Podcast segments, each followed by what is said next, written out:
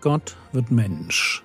Leben und Lehre des Mannes, der Retter und Richter, Weg, Wahrheit und Leben ist.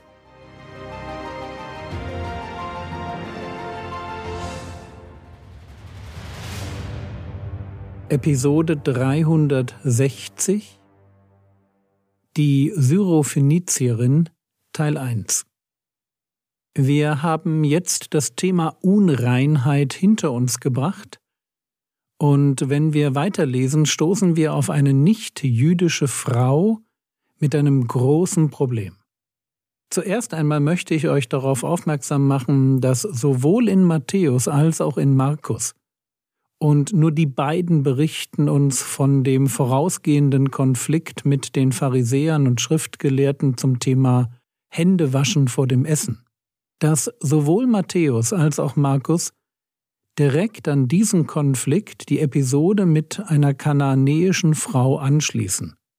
Und wenn ihr euch erinnert, dann habe ich an anderer Stelle schon gesagt, dass Erzähltexte in der Bibel oft bewusst aneinandergereiht werden, um Themen zu entfalten.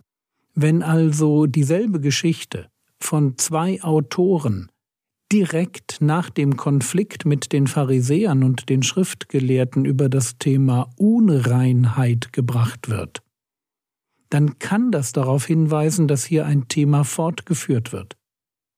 Es lohnt sich also darüber nachzudenken, was die Heilung der Tochter einer syrophönizischen Frau so besonders macht.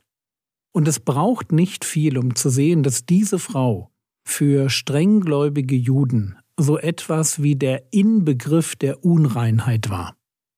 Eine Frau, eine Heidin und noch dazu so tief in okkulte Dinge verstrickt, dass ihre Tochter von einem bösen Geist besessen ist. Unreiner geht es kaum.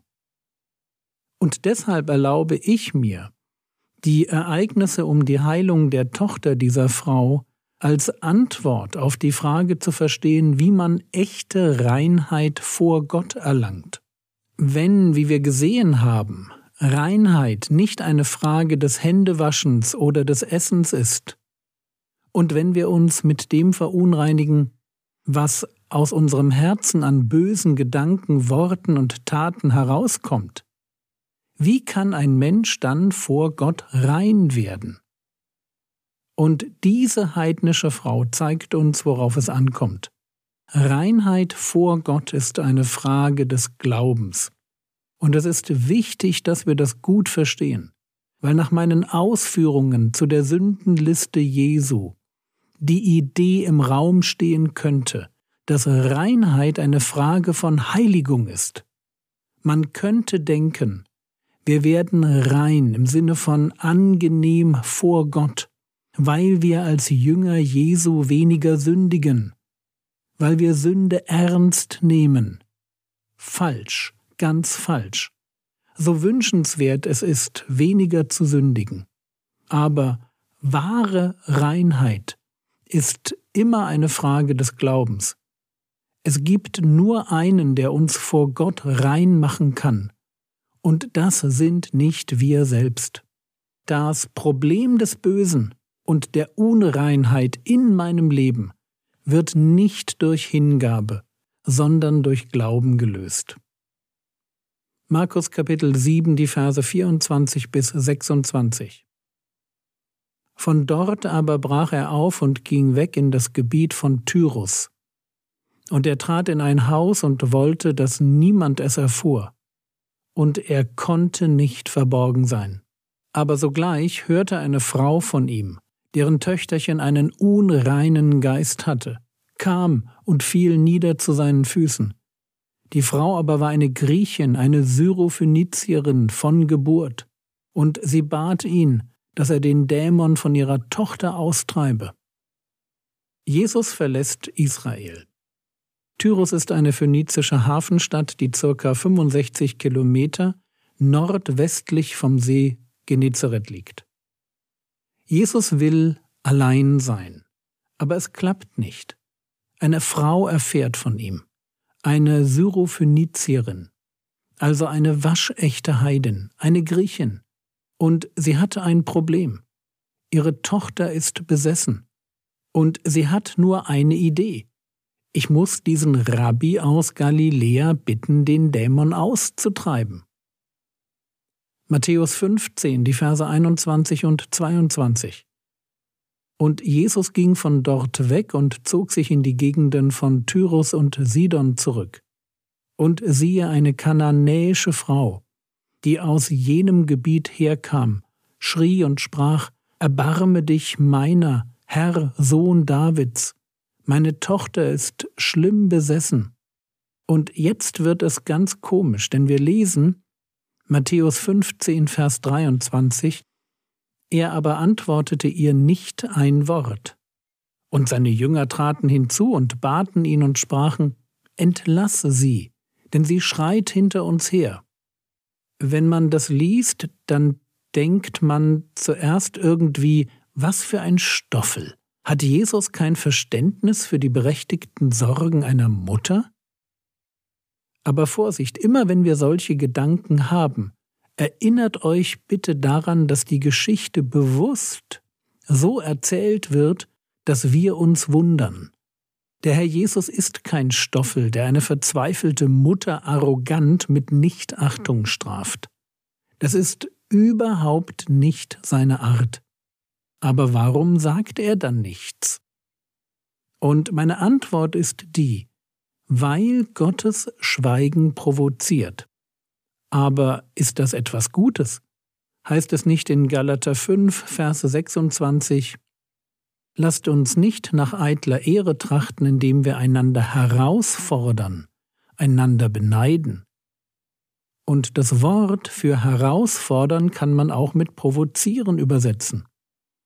Es ist doch nichts Gutes, wenn man als Aggressor, als Störenfried oder Unruhestifter bekannt ist. Stimmt. Und doch passiert hier genau das, weil es nämlich beim Provozieren um die Motivation geht. Und die ist bei dem Herrn Jesus völlig in Ordnung. Manchmal ist es gut, jemanden aus gutem Grund etwas herauszufordern. Seine Jünger haben damit jedoch definitiv ein Problem. Denn sie bitten ihn, entlass sie, denn sie schreit hinter uns her. Komische Situation, oder? Da kommt eine Frau, wirft sich vor Jesu Füßen nieder, bittet Jesus darum, ihre Tochter zu retten. Jesus sagt kein Wort, geht womöglich weiter. Und die Frau hört nicht auf, hinter ihm und seinen Jüngern herzurufen. Und den Jüngern wird es langsam peinlich. Auch deshalb, weil sie sich nicht in Galiläa befinden. Sie sind im Ausland und eine Ausländerin schreit hinter ihnen her. Was denken denn die Leute, die es mitbekommen? Noch einmal die Frage, warum sagt Jesus nichts? Und meine Antwort war, weil Gott durch sein Schweigen provoziert. Das Schweigen Gottes fordert uns heraus. Es zwingt uns, eine Entscheidung zu treffen. Will ich Gott versuchen oder will ich ihm vertrauen? Von Gott etwas fordern, das ist noch kein Ausdruck von Vertrauen.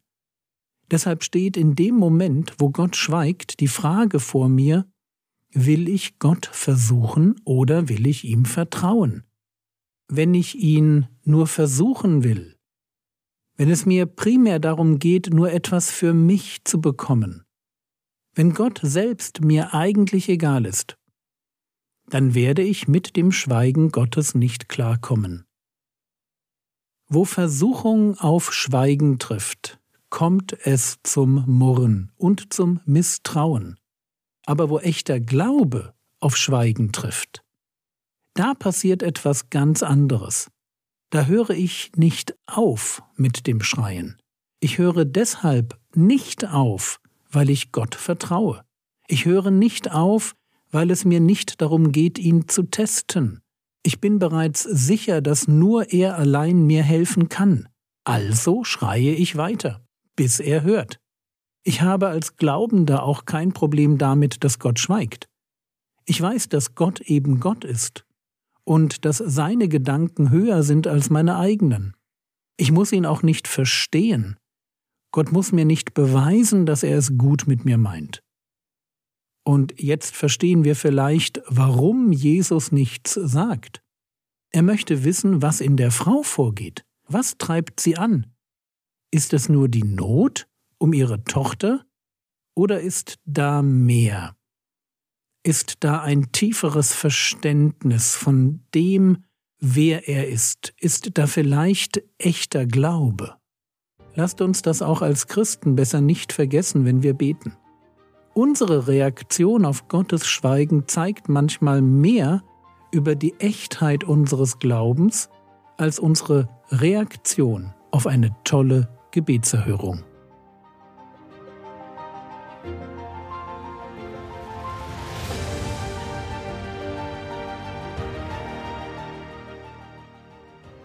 Was könntest du jetzt tun?